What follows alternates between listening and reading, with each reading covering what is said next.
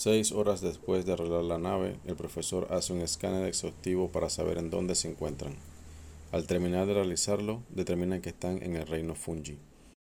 A su vez se muestra la señal del traje de Jin a 100 kilómetros de su posición actual.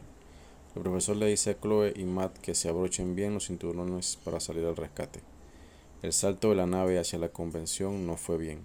Jin se despertó con un fuerte dolor de cabeza, mirando a todas partes esperando encontrar a sus compañeros. Al darse cuenta de que no hay nadie más que ella, decide calmarse.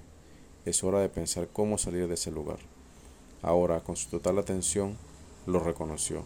Estaba en el reino Fungi. Podía ver hongos tan altos como un edificio y tan pequeños como una hormiga. Era impresionante.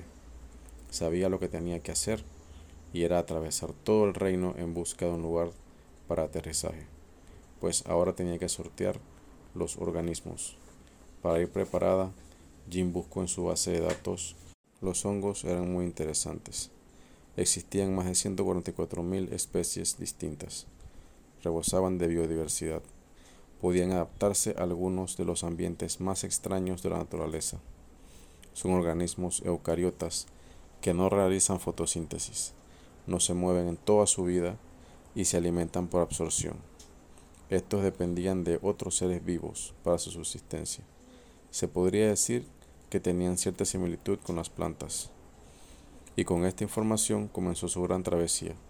Primero partió en el filo Ascomicota, donde podríamos encontrar las levaduras, que atacaban a las plantas y las frutas.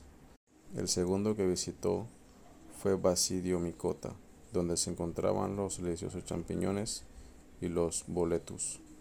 Después de comer un poco, pasó al filo Chitriodiomicota, uno de los más complicados, ya que se empapó hasta las rodillas y le fue difícil caminar porque estos hongos son acuáticos.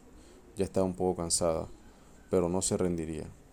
Englomericota, Plastogladiomicota, Neocalimastiomicota no fueron tan difíciles de pasar. Pero al llegar al filo microsporidio, tuvo mucho cuidado, porque esos hongos intracelulares son parásitos que podrían atacar a los seres humanos.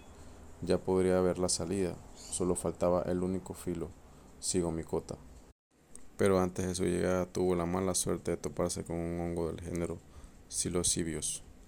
Había caminado y caminado, pero por alguna razón no llegaba a la salida. Eso lo estaba incomodando. Se sentía abrumada. De repente escuchó la voz del profesor Kitts. Con algo de esperanza siguió el sonido. La habían encontrado. Cuando lo vio, saludó con entusiasmo. Cuando el profesor la guió a ver a sus compañeros, a Jean se le revolvió el estómago.